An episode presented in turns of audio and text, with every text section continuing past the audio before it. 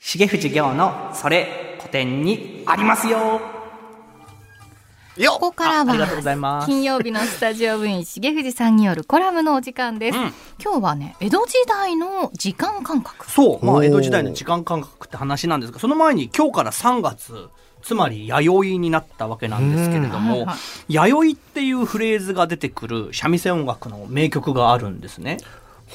これはですねあの清本と呼ばれるジャンルの「三社祭り」という曲で、うんうんうん今でも歌舞伎とかで演奏されてるもう超名曲超メジャーな曲なんですけれどもこの「三社祭り」の冒頭の歌詞はこんな歌詞なんです。弥生半ばの花の雲鐘は上野か浅草のこれね、あの、松尾芭蕉の俳句の、花の雲、鐘は上野か浅草かから来ているものなんですけど、意味を言うと、はいまあ、3月半ば、桜の花がもう満開に咲いていって、もう、なんだ、雲が、もう桜のが満開に咲いてるから、もうまるで雲のように見えると。真っピンクの雲のように見えると。あもこもこした感じがねもこもこしてうんでそこで鐘がボーンと聞こえるんだけれどもこの鐘の音は上野か浅草だろうなというものなんですけれどもさてここでクイズですこの松尾芭蕉も聞いたであろう上野か浅草の鐘の音この鐘の音の役割とは何でしょうかえなんか学校のチャイムあーーそうよね時間を表すものだもんね、うんうんうんそうじゃあ何もう終わりだよみたいな だって そうですよ ね桜の時期だから、うん除夜の鐘とかではないから、あーうん答えはですねもうその通り江戸の住人に時を知らせるための役割ですよね、今のように時計がみんな持ってるわけじゃないから、うん時を知らせるために金が使われたどのタイムミングで鳴ってたのボンさんもめちゃくちゃ終わりだよって言ってたけど村本さんなんか終わる のそかろそろね仕事とか上がんなぐらいの時ああ、これはね、金が叩かれるっていうのはめちゃくちゃルールがしっかり決まっていて、うん江戸には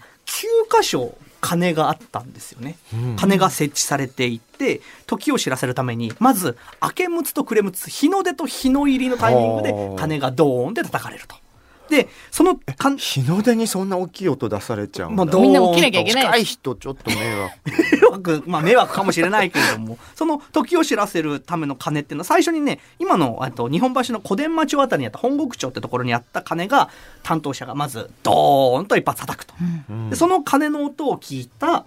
上野の寛永寺の担当者が、ああ、私も叩く、ドーンと叩くと。リレーっぽいリレーっぽ感くじそうそうそうその音を聞いた市ヶ谷の担当者があドーンと叩くとでその音を聞いた赤坂の担当者がドーンと叩いてこの音を聞いたこの文化放送の近くの芝の増上寺の担当者がドーンと叩くみたいな感じでリレー形式で面白い江戸の,、まあその人たち全員に伝えられるようにあの9箇所定められてたんでうすよわねー。うまいことできてきまょすね距離を上手に保上っ手にやっててっるてことねまあ、当時からだからその赤坂と浜松町は近かったっていう、まあ、ラジオ局とかもねすごい耳のいい人が23個先のを聞いてもう来たかなと思って順番飛ばしたりはしないのねブルボンさん、えそういうことなんです。え何これ、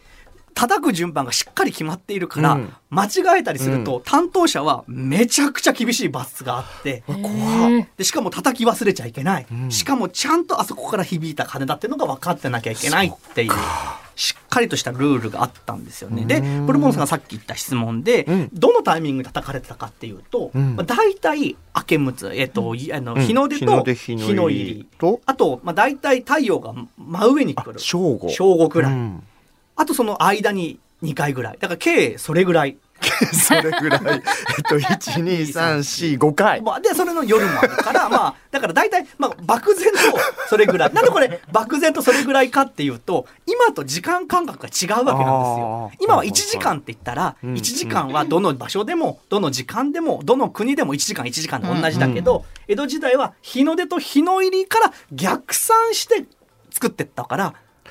あじゃあ夏ははいベースが長いから、長いそうそうベースが長いから感覚が空くんだ、ね、なそうそうそうでまあ冬そのは方が理にかなってますけどねまあ、日日が照ってる時にだけ動きましょうみたいな根拠があるならそういうことよね、うんそうそうそうでも私たちみたいに夜動く人たちもいるからねそう花魁花魁花魁とたちかねが 吉原とかもだから吉原の場合その鐘が聞こえたらこのタイミングまでにお客さんがいなければその後お茶を引いちゃうよみたいなそういう鐘があったりなんかしてってそうやって厳密に金が決まっていった、まあ、さっきブルボンさんがおっしゃったように夜になると、まあ、庶民なんかろうそくを買うお金なんかないからだからもう昼間に行動するしかない。うんそれは歌舞伎でも寄席でも落語でも相撲でもお能でもうん日の出から始まって日の入りに終わる俺お店もそうですよね日の出でオープンして日の入りにはクローズしちゃうで暗くなったらもうすぐみんなで寝ちゃうっていうそういう生活リズムだったから今考えたらそれぐらいしか金ならなくてよく待ち合わせとかに会え待たちな合わせどっうしてたのあの掲示板に XYZ とか書い てたのシティハンター。て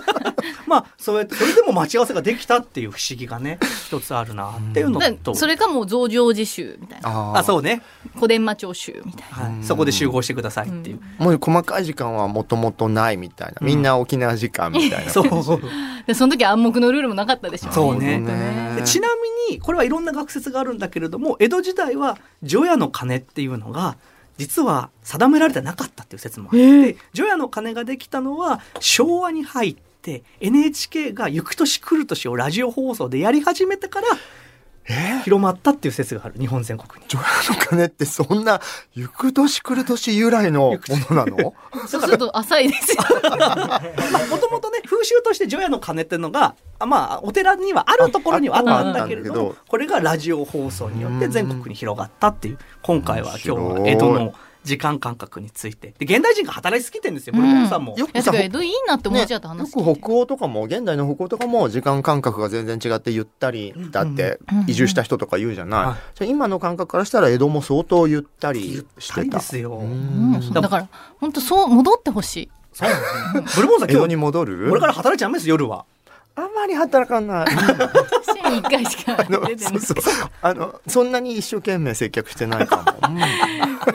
重藤亮のそれ古典にありますよでしたお知らせの後は桂宮治の座布団5です